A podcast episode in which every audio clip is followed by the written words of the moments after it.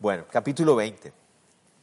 Solo para recordar un poquito del contexto que nos había mostrado el capítulo 19. Recuerden que el capítulo 19 es uno de los capítulos más tal vez difíciles y tristes de todo el libro, donde nos encontramos a un hombre levita que está viviendo fuera de las ciudades asignadas para los levitas, tiene una mujer concubina, esta mujer ha sido infiel a él, ¿verdad? Él va a buscarla y cuando vienen de regreso a su casa pasan por una ciudad llamada Gabaa en la tribu de Benjamín. Y en ese lugar, una noche aparecen unos hombres perversos que, recuerdan ustedes, se podía traducir como hijos de Belial también. Y ah, abusan de esta mujer y esta mujer muere.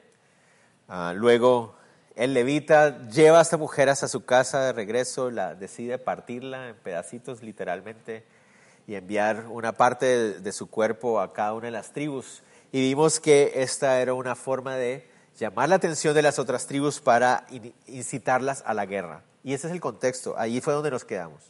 Entonces vamos al versículo 20.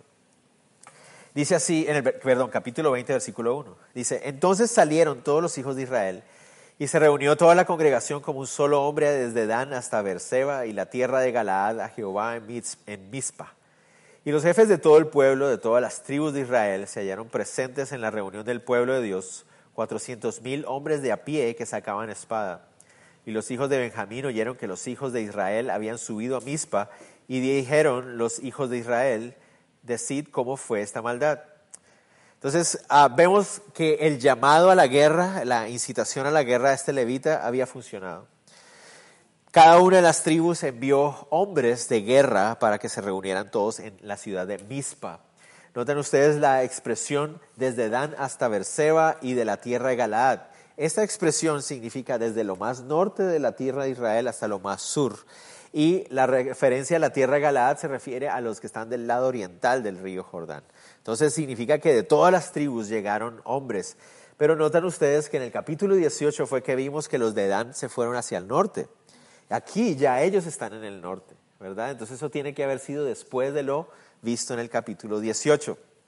Muy interesante. Se reunieron en la ciudad de Mizpa.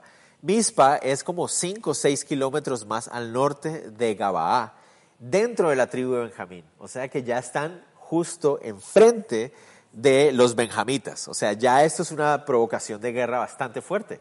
Hombres de guerra de todas las tribus reunidos todos como un solo hombre a pocos kilómetros de Gabaa, donde fue la ciudad del conflicto, ¿verdad?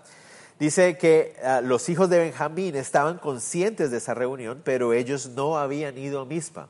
Y surge la pregunta de si no fueron porque no quisieron ir o porque no los invitaron. O sea, surge la pregunta, no sabemos exactamente cuál es la razón por la cual los benjamitas no asisten a esa reunión. Entonces, los, la alianza esta de todas estas tribus se reúnen y le dicen al levita, bueno, cuéntanos qué pasó. Leamos cómo es el recuento del levita. Entonces el varón levita, marido de la mujer muerta, respondió y dijo, yo llegué a Gabaa de Benjamín con mi concubina para pasar ahí la noche. Y levantándose contra mí, los de Gabaa rodearon contra mí la casa por la noche con idea de matarme, y a mi concubina la humillaron de tal manera que murió. Entonces, tomando yo mi concubina, la corté en pedazos y la envié por todo el territorio de la posesión de Israel, por cuanto han hecho maldad y crimen en Israel.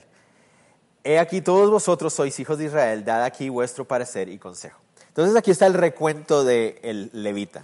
Noten ustedes algunas cosas interesantes en el recuento del levita.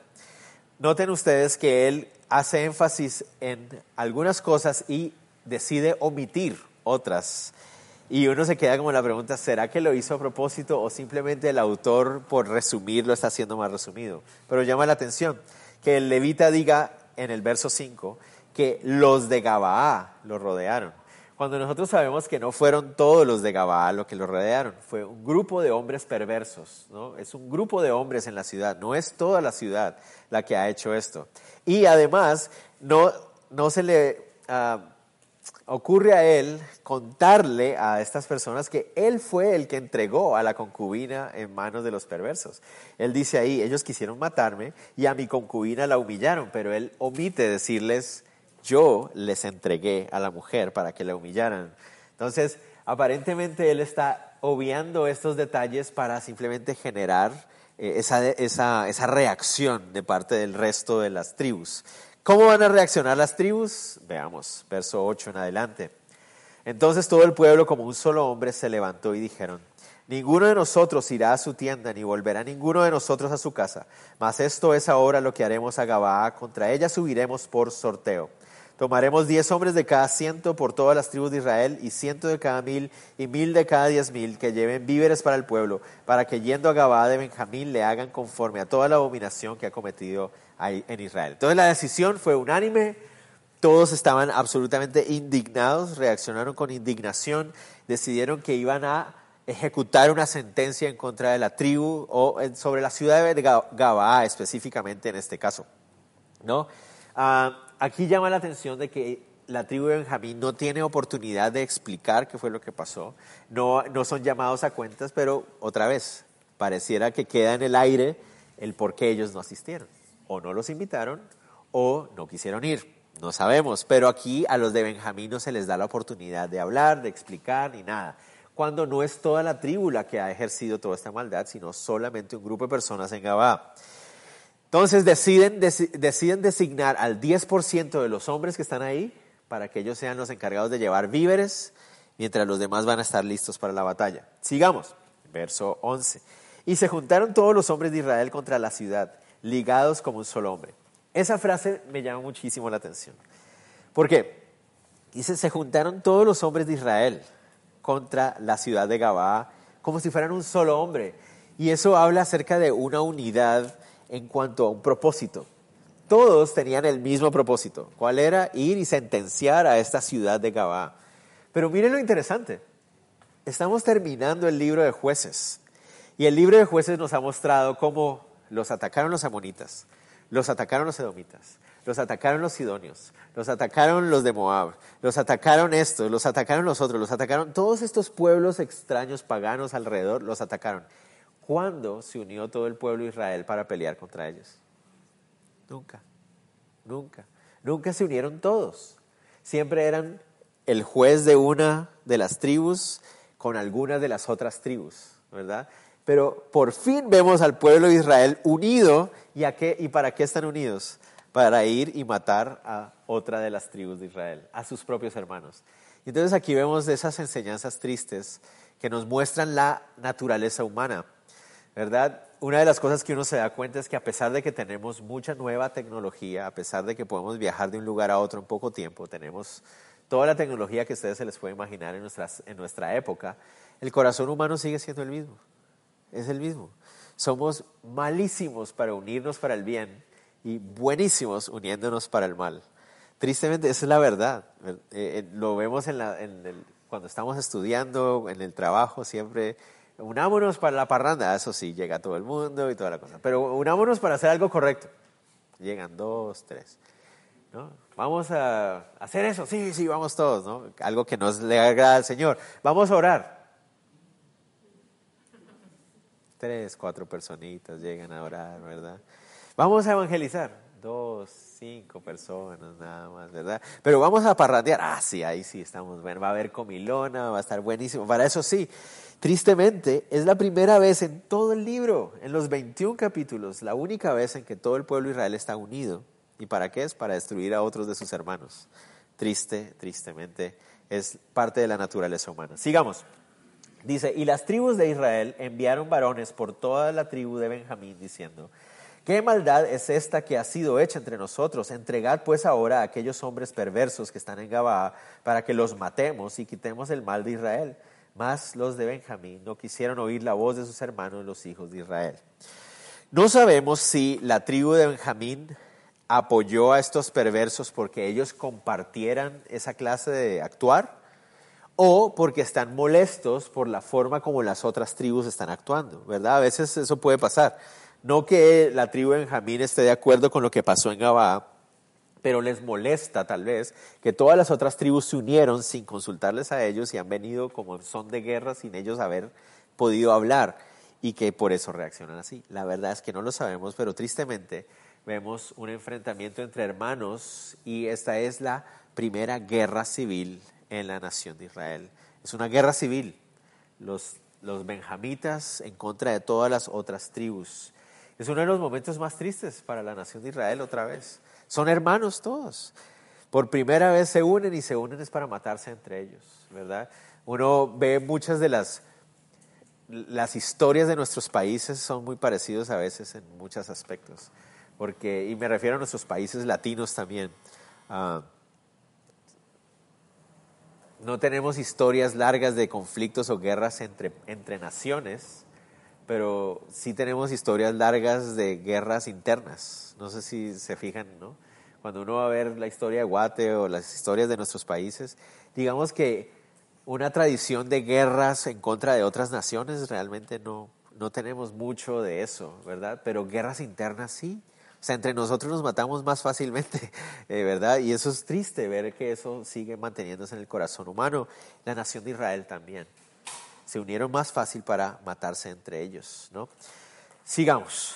Verso 14, ah, ¿no? Sino que los de Benjamín se juntaron de las ciudades de en Gabaa para salir a pelear contra los hijos de Israel. Y fueron contados en aquel tiempo los hijos de Benjamín de las ciudades 26 mil hombres que sacaban espada, sin los que moraban en Gabaa que fueron por cuenta 700 hombres escogidos. Entonces, 400 mil de la alianza de todas las tribus contra 26 mil 700 de los uh, benjamitas. Eso es, o sea, es una desventaja bastante grande, ¿no? Seguramente para los de la alianza dijo, bueno, esto va a ser fácil, ¿verdad? 400 mil en contra de 26 mil 700, eh, va a ser rápido, va a ser fácil, vamos a entrar y vamos a salir y ya estuvo. Es una gran desventaja la que tenían los de Benjamín. Pero noten ustedes, estos 700 son interesantes. Dice ahí ah, en el verso 16, de toda aquella gente había 700 hombres escogidos que eran zurdos, todos los cuales tiraban una piedra con la onda a un cabello y no erraban. Entonces, los de Benjamín eran buenísimos con la onda. Recuerden que no se refiere a la cauchera o la onda que nosotros usamos en esa época, sino una onda que se usa, eran dos cuerdas se unían, la piedra se soltaba una de las cuerdas y la piedra salía volando. La onda de David, ¿verdad? Ah, notemos otra cosa. Esto que está aquí nos habla de que los judíos, los israelitas no eran muy buenos para la guerra en el sentido de que no eran hombres, no era una nación guerrerista en el sentido de que los filisteos, los, los sidonios habían desarrollado carros de guerra los israelitas todavía peleaban con piedras. Eso es lo que vemos ahí, ¿no? Eran muy, digamos, estaban un poco más atrasados en términos de guerra, ¿verdad? Porque eran una nación tribal, ¿no? Era una nación tribal, muy de tribus, muy rural, ¿no? No eran muy de guerra. 26.700. Dicen que apuntaban con su onda a darle a un cabello y no erraban, o sea, eran wow, eran muy, muy buenos. Ah, y aquí eso nos llama la atención porque la gente de la tribu Benjamín era muy conocida y a través de la historia fue muy conocida por ser buenos guerreros. Los benjamitas eran conocidos por ser buenos guerreros y entonces es todas las naciones enfrentándose a la tribu más guerrera de ellos. ¿no? Entonces es muy interesante esta, esta guerra aquí, esta situación entre ellos. Ah, y claro, con la onda inmediatamente pensamos en, en David, ¿verdad? Siempre pensamos en David. Sigamos. Fueron contados los varones de Israel fuera de Benjamín, cuatrocientos mil hombres que sacaban espada, todos estos hombres de guerra. Luego se levantaron los hijos de Israel y subieron a la casa de Dios y consultaron a Dios diciendo, ¿quién subirá de nosotros el primero en la guerra contra los hijos de Benjamín? Y Jehová respondió, Judá será el primero. Muy interesante. Aquí hay algo muy interesante. Ustedes dirán, ah, pero mira, están buscando al Señor, ¿verdad? Dice que fueron más al norte, subieron a la casa de Dios. En ese momento el tabernáculo estaba ubicado en una ciudad llamada Silo. En esa ciudad. Recuerden, Jerusalén todavía ni siquiera es de ellos, ¿se acuerdan? Entonces el tabernáculo está en Silo en ese momento, está un poquito más al norte, en la tribu de Efraín. Y entonces van hacia allá, envían a un grupo de personas para que vayan a consultar con Jehová como si fuera un oráculo. Y aquí vemos otra vez a la nación de Israel actuando como si fueran cananeos paganos. ¿no? Van a hablar con Dios. Pero noten ustedes la pregunta. La pregunta es, Noten ustedes que le preguntan al Señor. No le preguntan, Señor, ¿debemos ir a pelear contra los hermanos? No, noten ustedes la pregunta. ¿Quién de nosotros subirá primero en la guerra? Señor, nosotros ya decidimos que vamos a ir a pelear. Lo único que necesitamos que tú nos digas es quién va a ir primero. Esto nos hace recordar, algunos que tal vez todavía estábamos aquí juntos cuando estábamos estudiando Josué, nos hace recordar cuando Israel entró por primera vez a la tierra prometida. Le pedían al Señor guía acerca de quién debía atacar y toda la cosa. ¿Qué significa esto? El pueblo, la alianza de todas las otras tribus veían a los benjamitas como si fueran cananeos. Eran sus hermanos, pero desde su punto de vista nosotros estamos de parte de Dios, ¿verdad? Ellos no son de Dios. Y aquí ya vemos el asunto de por qué surgen estas discusiones a veces entre nosotros. ¿Quiénes estaban mal ahí entre ellos? ¿Los benjamitas o las otras tribus? ¿Quiénes estaban mal? Todos. Me vengo a entender, todos estaban mal. Los benjamitas y las otras tribus, todos estaban mal. Pero los de la alianza creen que están del lado de Dios. ¿no? Nosotros estamos del lado bueno de Dios. Los benjamitas, ellos ya ni siquiera son parte de nosotros, ya los tratan como a cananeos, Señor. ¿Quién de nosotros va a ir a darles una lección a ellos, verdad? Y vamos a ver más adelante otras evidencias de cómo ellos están viendo a los benjamitas como si ya ni siquiera fueran sus hermanos. Suele pasar eso también entre nosotros.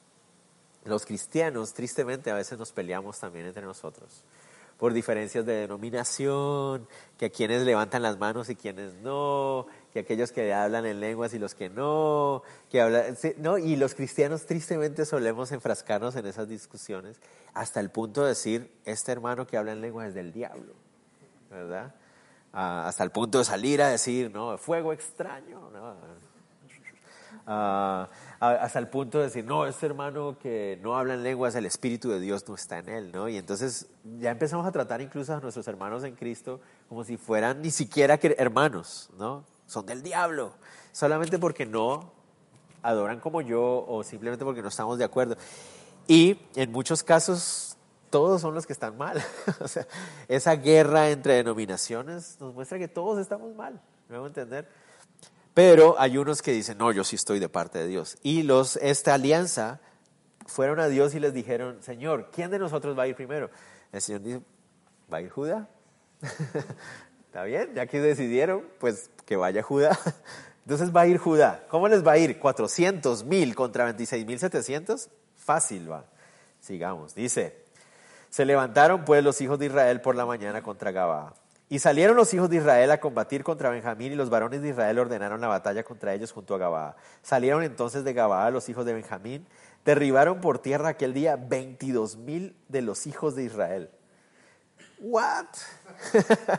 400 mil contra 26 mil 700 y los benjamitas eran hombres duros, fuertes.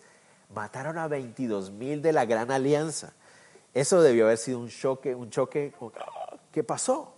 ¿Qué, sucedió? Miren cómo reacciona la alianza. Más reanimándose el pueblo, los varones de Israel volvieron a ordenar la batalla en el mismo lugar donde habían ordenado el primer día, porque los hijos de Israel subieron y lloraron delante de Jehová hasta la noche y consultaron a Jehová.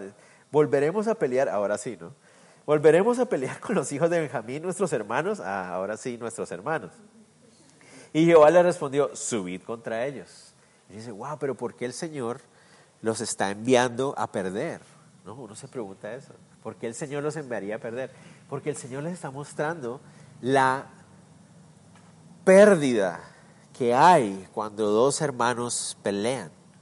¿Me entender? Es una, es una tragedia, es una pérdida cuando dos hermanos pelean.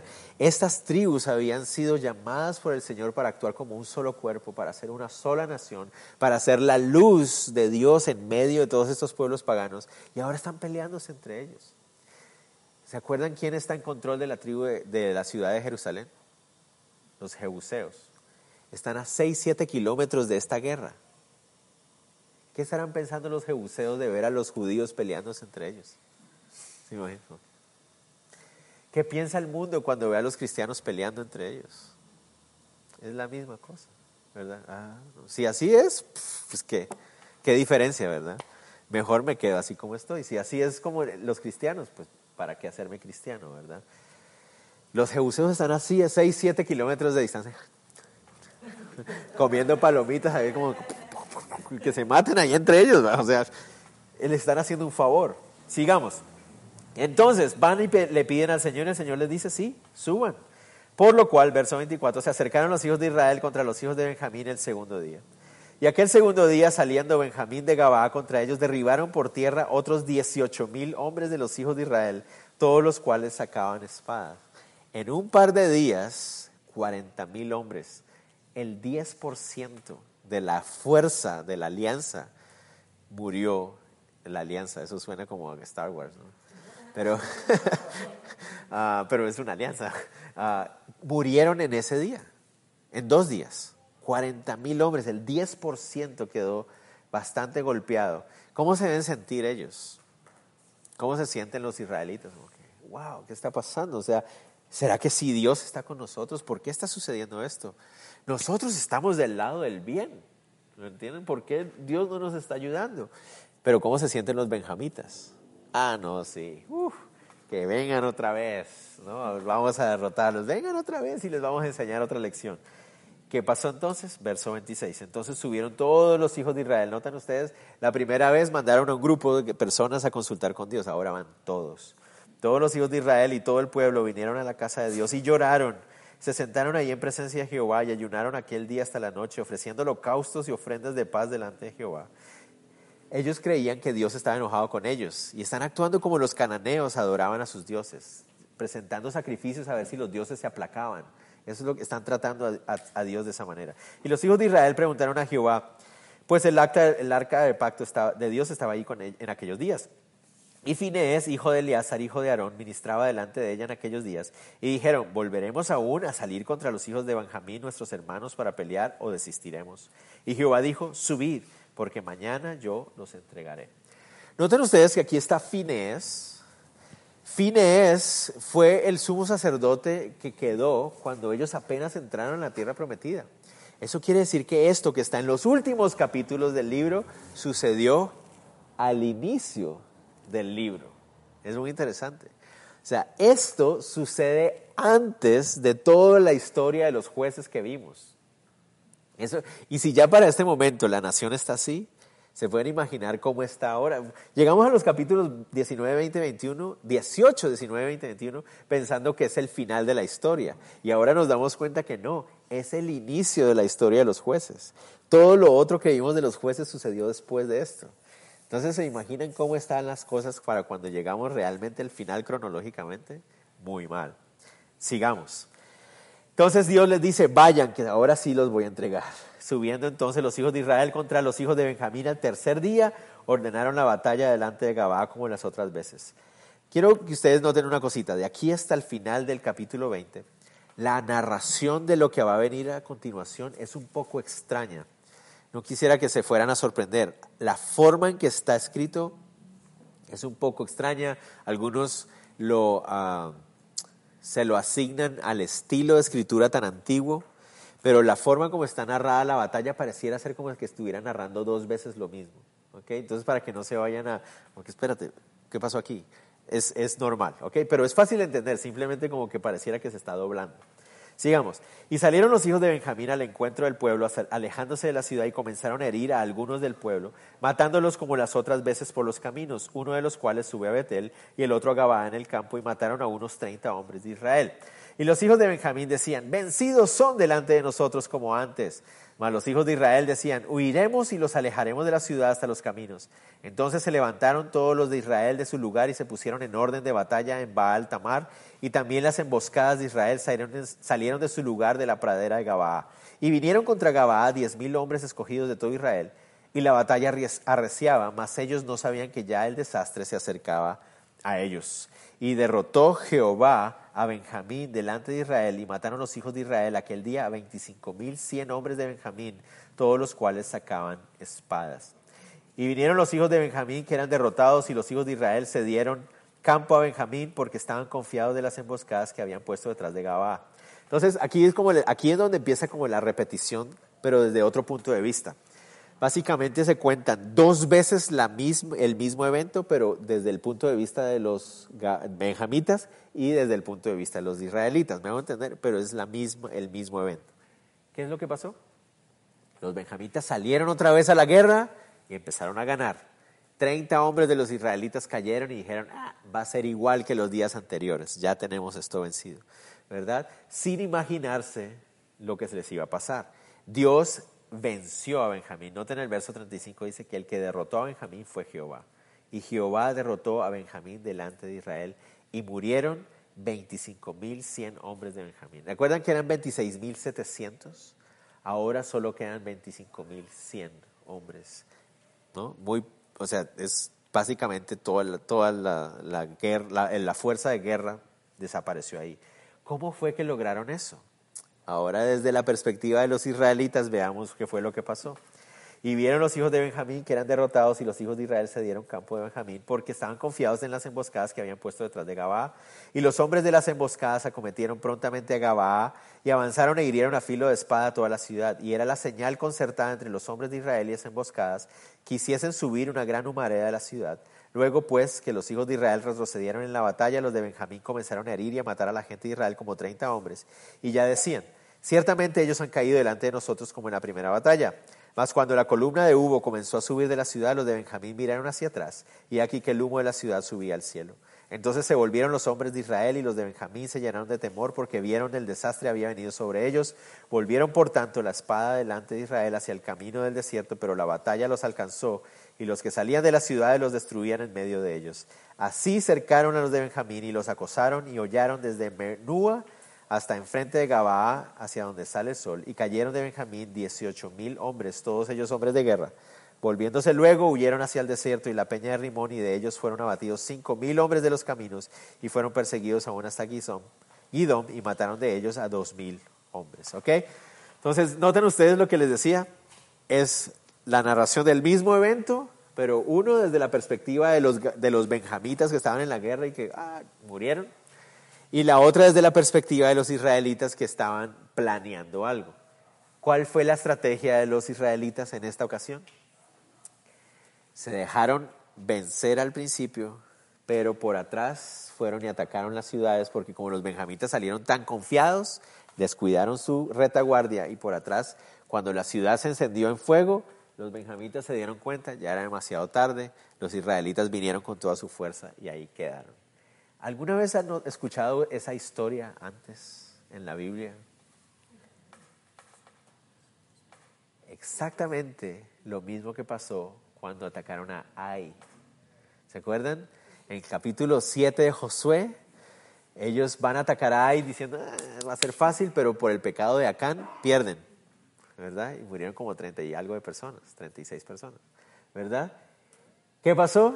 Al otro día vuelven a atacar, pero los de ahí dicen, ahora sí vamos a ganarles otra vez. Pero ¿qué fue lo que hicieron? Se dejaron ganar, atacaron por la emboscada, cuando el humo había subido, regresaron y ganaron así la batalla. La misma estrategia que habían usado cuando entraron al principio. ¿Cómo están tratando a sus hermanos? Como si fueran cananeos. ¿No entender? La misma estrategia como si fueran cananeos. Sigamos. Murieron un montón. Fueron todos los que los que de Benjamín murieron aquel día, 25 mil hombres que sacaban espada, todos ellos hombres de guerra. Pero se volvieron y huyeron al desierto, a la peña de Rimón, 600 hombres, los cuales estuvieron en la peña de Rimón cuatro meses. Y los hombres de Israel volvieron sobre los hijos de Benjamín. Ah, no, espérense, antes de ir ese 48 que es súper triste. ¿Qué fue lo que pasó entonces finalmente? Solo 600 hombres de la tribu de Benjamín sobrevivieron. Solo 600. De los 26.700 perdón, solo 600. Se fueron a esconder a la peña de Rimón, que queda al norte, muy lejos de donde está Gabaa, o sea, alejados totalmente del resto. Entonces, cuando las demás tribus se dieron cuenta que los de Benjamín habían sido derrotados, dijeron, bueno, ya, se cumplió la sentencia, vuelva cada uno para su casa. Miren lo que viene el 48. Los hombres de Israel volvieron sobre los hijos de Benjamín y los hirieron a filo de espada, hacia los hombres de cada ciudad como a las bestias y todo lo hallado. Asimismo pasaron fuego a todas las ciudades que allá habitaban. Mataron a todo el resto de la tribu. Hombres, mujeres, niños, animales. ¿Cómo nos trataron? Como cananeos. Todas, imaginen ustedes, toda la tribu de Benjamín desapareció muerta, masacrada, ¿por quiénes? Por sus hermanos. Es como, wow, súper triste. Solo 600 hombres sobrevivieron, escondidos por allá en una peña. Solo 600 hombres. ¿No les parece súper triste eso? Vuelvo a decir, ¿qué habrán pensado los de los otros pueblos cananeos cuando ven a los israelitas actuando de esa manera? ¿Qué diferencia hay? Por ahí dicen que el ejército, el ejército de los cristianos es el único ejército que remata sus heridos. Tristemente los cristianos a veces podemos ser así. Cuando alguien cae, le caemos todos encima. Ah, sí, seguro, claro. Debió haber sido por eso. Yo sí sabía que eso iba a pasar. Yo me lo esperaba. Es que aquel, claro que sí. En vez de orar, tratar de levantar, restaurar, nos cuesta mucho. Yo soy así también muchas veces. que, tenemos que pedir perdón al Señor. Entonces, toda la alianza destruye a toda la tribu de Benjamín. Solo quedan cuántos hombres? 600. Cuando llegamos al capítulo 21, es tremendo. El, 21 es peor aún. Ay, ay, ay, dice así. Los varones de Israel habían jurado en Mispa diciendo, ninguno de nosotros dará su hija a los de Benjamín por mujer. Entonces el, capítulo 21 inicia dándonos una información que no conocíamos. El pueblo, cuando hizo esa alianza, habían hecho unos votos. Ellos se habían reunido y habían hecho unos votos. El libro de jueces tiene tres votos innecesarios, absolutamente necios e innecesarios, que los metieron en más problemas. ¿Se acuerdan? El primer voto, el de Jefté. Cuando gana la batalla y se compromete, promete a Dios que a la primera mujer que saliera a recibirle la iba a matar. ¿Y quién salió? Su hija, ¿se acuerdan? Ah. Segundo voto innecesario. La nación prometió matar, ah, prometió no darle las mujeres a los benjamitas. ¿no? Claro, cuando decidieron hacerle sentencia, de vamos a ir a hacerle sentencia, nosotros no sabíamos, pero ahorita ya sabemos, que una de las cosas que decidieron es no le vamos a dar ninguna de nuestras mujeres a los benjamitas. O sea, no nos vamos a unir con ellos. ¿Se acuerdan? Dios había ordenado que los israelitas hicieran eso, pero ¿con quiénes? Con los cananeos. ¿Cómo están tratando a sus hermanos? Como cananeos, no, que ni se unan con ellas nuestras mujeres. Ok, y ¿saben qué? Hay otra tercer voto que vamos a ver más adelante. La nación prometió matar a la aldea que no enviara representante a la reunión que tenían. ¿De dónde sacaron estos votos? ¿Quién se, ¿Quién se inventó estos votos? Ellos mismos. ¿Por qué? Porque ellos creían que estaban del lado de Dios. Nosotros estamos del lado de Dios. Igual que Jefté había actuado insensatamente. Entonces decidieron que no iban a darle ninguna mujer. ¿Por qué esto es, es relevante para nosotros? Sigamos. Verso 2. Y vino el pueblo a la casa de Dios y se estuvieron ahí hasta la noche en presencia de Dios y alzando su voz hicieron gran llanto y dijeron, pareciera ser que uno dice, no, ganaron la batalla, vencieron a la tribu de Benjamín, casi la borran del mapa, debieron estar felices. No, estaban muy tristes. ¿Por qué estaban tristes? Porque habían matado a sus hermanos. ¿Por qué lo hicieron? O sea, no tenían por qué haberlo hecho, ¿por qué lo hicieron? Ahora están tristes, llorando delante de Dios. La tribu de Benjamín ha desaparecido. ¿Pero por qué? ¿No les parece como que, en serio? Miren el verso 3. Oh Jehová, Dios de Israel, ¿por qué ha sucedido esto en Israel? Que falte hoy en Israel una tribu. Pero Señor, ¿por qué ha sucedido esto? ¿Por qué tuvieron que morir nuestros hermanos? Ustedes los mataron. Ustedes fueron y los mataron. Pero entonces ahí ellos ya caen en cuenta de lo que acaban de hacer y dicen, ay, pero ¿qué hicimos? ¿Qué hicimos? Matamos a nuestros hermanos. O sea, ya como que ahí les cayó el 20, ya como que, ah, ¿qué, ¿qué hemos hecho? Matamos a nuestros hermanos. Verso 4, al día siguiente el pueblo se levantó de mañana, edificaron allí altar, ofrecieron holocaustos, ofrendas de paz. Y dijeron los hijos de Israel, ¿quién de todas las tribus de Israel no subió a la reunión delante de Jehová? Porque se había hecho gran juramento contra el que no subiese a Jehová en Mispa diciendo sufrir a la muerte. Ven, ahí está el otro voto del que les hablaba. Habían un voto de que si no enviaban representante tenía que morir. Pero sigamos, porque eso es relevante, ya van a ver. Y los hijos de Israel se arrepintieron. La palabra arrepentir ahí significa les dolió. No es el mismo concepto del Nuevo Testamento de cambiar de mente. Aquí la palabra significa les dolió intensamente. Estaban supremamente dolidos por lo que habían hecho. A causa de Benjamín, su hermano, y dijeron, cortada es hoy de Israel una tribu. Hemos destruido una de las tribus. ¿Qué haremos en cuanto a mujeres para los que han quedado? pero ellos sabían que habían 600 hombres que habían quedado. ¿Qué vamos a hacer? Miren lo chistoso del asunto. Habían hecho voto de que no le iban a dar mujeres a la tribu de Benjamín y ahora ¿qué hacemos? Sobrevivieron 600, pero habíamos prometido que no, que, que honran, como honran su palabra, ¿verdad? Qué lindos estos eh, los israelitas, honrando su promesa delante de Dios, una promesa absolutamente, totalmente innecesaria y que no debió haber sido problema si no hubieran decidido matar a toda la gente que vivía en la tribu. O sea, me hago entender. Y nosotros a veces actuamos muy mal así. También esa, esa guerra de egos, de denominaciones, de oposiciones humanas, nos hace enraizarnos en, cosas que Dios nunca nos pidió que hiciéramos. Es que así tiene que ser. ¿Por qué? Porque así en nuestra denominación lo hacemos. ¿Dónde está eso en la Biblia? En ninguna parte, pero así es como se hace. Ok. Y entonces empezamos a pelear por cosas que no son realmente necesarias. Pero bueno, ¿qué vamos a hacer? Quedaron 600 hombres. Podemos, todavía hay esperanza, todavía hay esperanza de que la tribu de Israel vuelva a existir. Ah, pero como son solo hombres, y verdad, porque entre solo hombres no puede subsistir la, la humanidad, ¿verdad?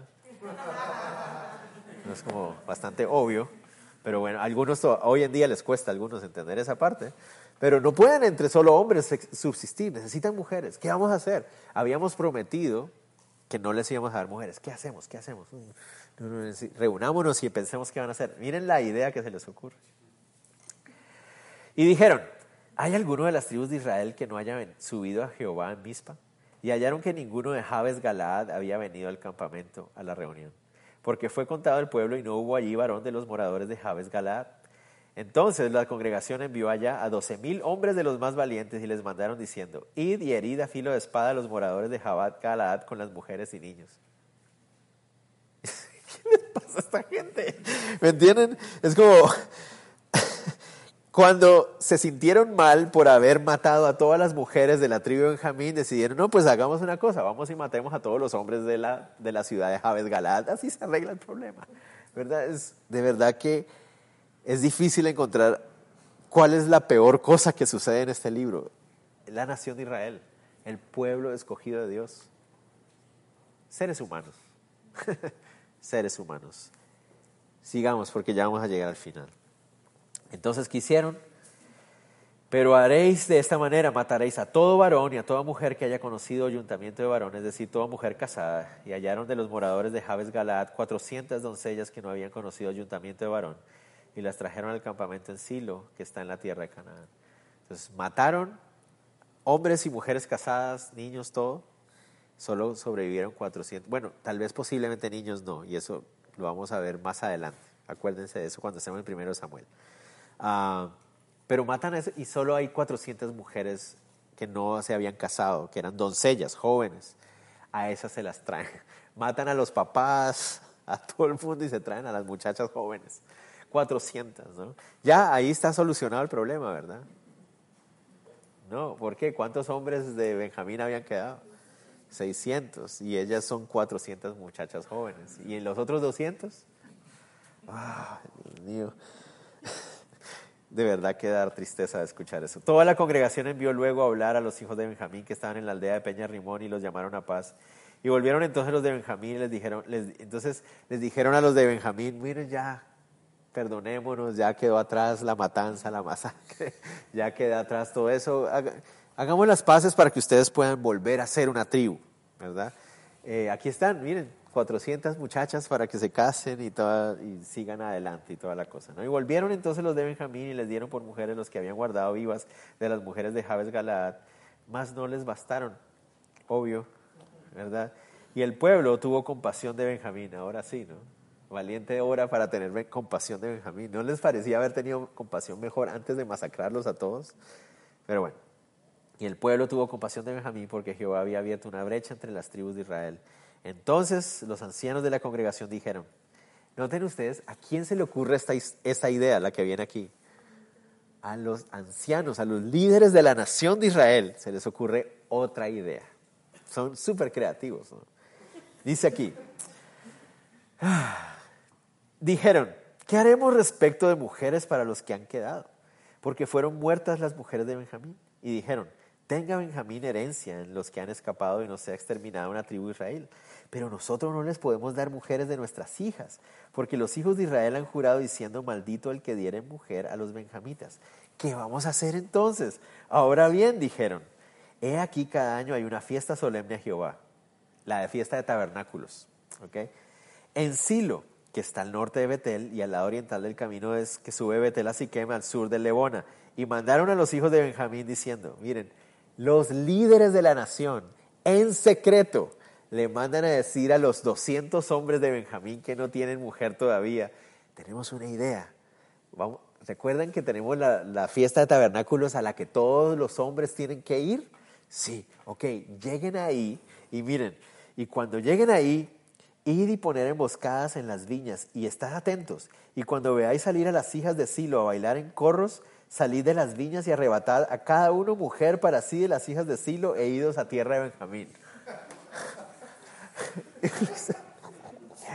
es increíble.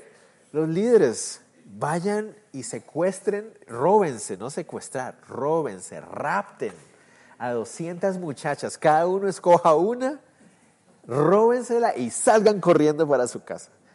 Esos son los líderes de la nación, ¿me entienden? Solamente por no querer deshonrar un voto absolutamente ridículo e innecesario que ellos mismos se han inventado, ¿me entienden? Y eso es lo que hace la religiosidad.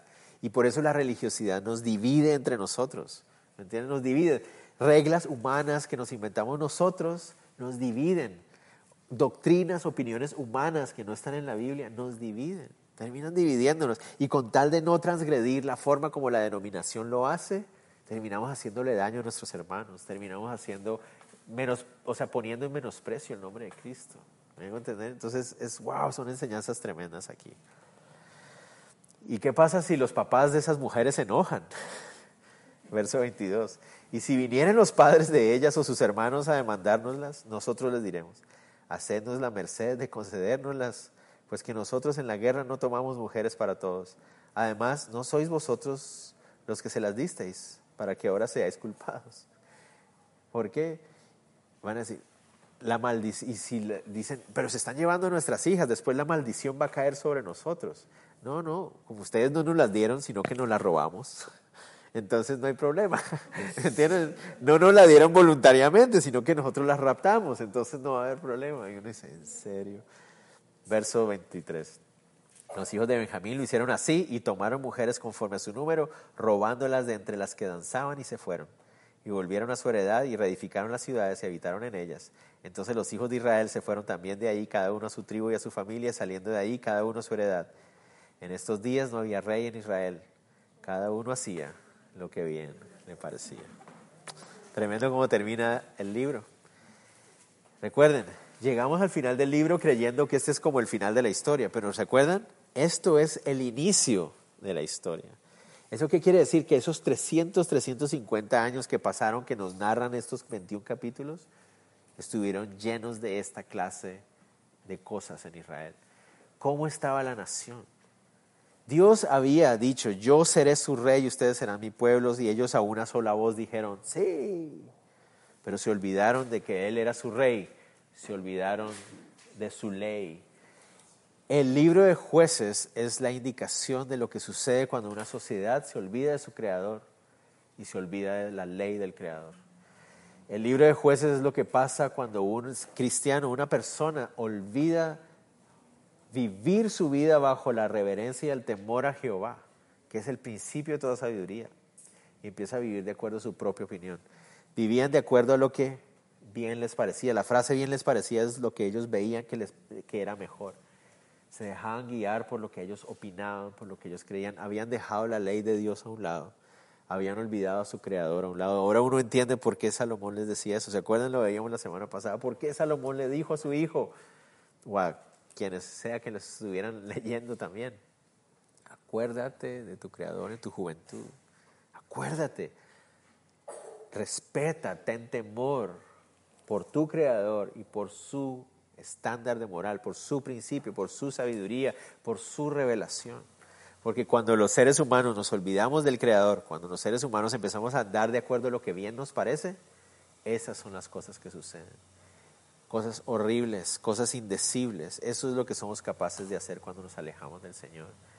Incluso cuando como cristianos nosotros decidimos hacer a un lado la palabra de Dios y nos enfocamos en nuestras propias tradiciones humanas. Este es el ejemplo de los versículos, capítulos 20 y 21. Ellos estaban actuando como en nombre de Dios. Iban al templo a pedir consejo de Dios, ¿verdad? Porque ellos creían que estaban actuando de parte de Dios, pero vemos que actuaban totalmente contrario a la ley de Dios. Actuaban de acuerdo a lo que bien les parecía. Y dentro de nosotros como cristianos puede pasar lo mismo. Decimos, no, yo no estoy actuando como el mundo, pero sí estoy viviendo de acuerdo a mis legalismos, a mi religiosidad y no de acuerdo a lo que el Señor dice y termino causando división, termino causándole daño a otras personas también. Entonces, esto que vemos en estos capítulos era una radiografía de los 300, 350 primeros años que la nación de Israel vivió en la tierra de Canaán supremamente triste y vergonzoso. La próxima semana, si Dios así lo permite, llegamos a la historia de Ruth, que es como una lucecita en medio de toda esta tristeza y toda esta oscuridad. Señoritas van a estar muy felices la próxima semana, aunque se van a dar cuenta tal vez de que la historia no es como ustedes se la imaginaban, pero de todas las formas que ustedes la puedan ver, es una hermosa historia ¿Por qué? Sobre todo, ¿por qué?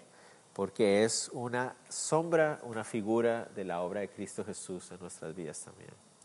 Es la forma en que Jesús también se acercó a la nación de Israel para redimirla a pesar de toda la oscuridad que había. Y sobre todo, Ruth, siendo una extranjera, habla de nosotros también, siendo amados por ah, el Mesías. Entonces va a ser un libro muy lindo. Vamos a ver si lo vemos en dos sentadas o en una o en tres o en cuatro, no sé, vamos a ver. Va a ser corto en el sentido de que es una sola historia. Entonces va a ser corto porque vamos a tener que verla así como unida, ¿no?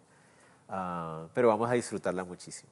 Y eso nos va a dejar listos para primero de Samuel, primer libro de Samuel, donde vamos a entrar ya a encontrarnos con Samuel, Saúl, David, ¿no? Y entonces son historias muy, muy chéveres.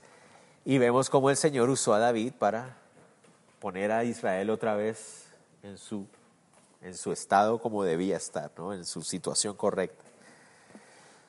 ¿Listos? Oremos. Señor, te damos gracias por poder ah, estudiar tu palabra de esta manera, Señor. Yo te pido, Dios, porque cada uno de estos corazones que estamos aquí, corazones débiles, no somos tan diferentes a los israelitas de esa época, somos muy parecidos, Señor. Nuestro corazón sufre de lo mismo. Y te pido, Dios, que nuestros corazones débiles, Señor, que han sido tocados por tu gracia, que hoy puede disfrutar tu misericordia, Señor, pueda seguir amando y apreciando estudiar la Biblia de esta manera, palabra por palabra, verso por verso. Y cómo de esa manera tú confrontas nuestro corazón de manera tan personal, de manera tan sencilla, pero tan profunda al mismo tiempo. Gracias por este grupo de personas que estamos aquí, Señor. Porque tú eres quien, es, quien se ha acercado a nosotros, tú fuiste el que nos buscaste. Tú pusiste tu revelación en nuestras manos para mostrarnos que nos amas, Señor. Enviaste a tu Hijo para amarnos y salvarnos y estamos agradecidos eternamente, Señor. Que toda esta verdad que estudiamos en tu palabra, Señor, dé fruto, que podamos ponerla en práctica si era necesario que nuestros corazones fueran confrontados y reargudidos, que así sea, Señor. Pero con el deseo y la disposición para tomar las decisiones necesarias para honrarte, obedecerte, servirte, Señor. Gracias de nuevo por este día, por el regreso a casa, por el descanso en la noche. En el nombre de Jesús oramos. Amén y amén.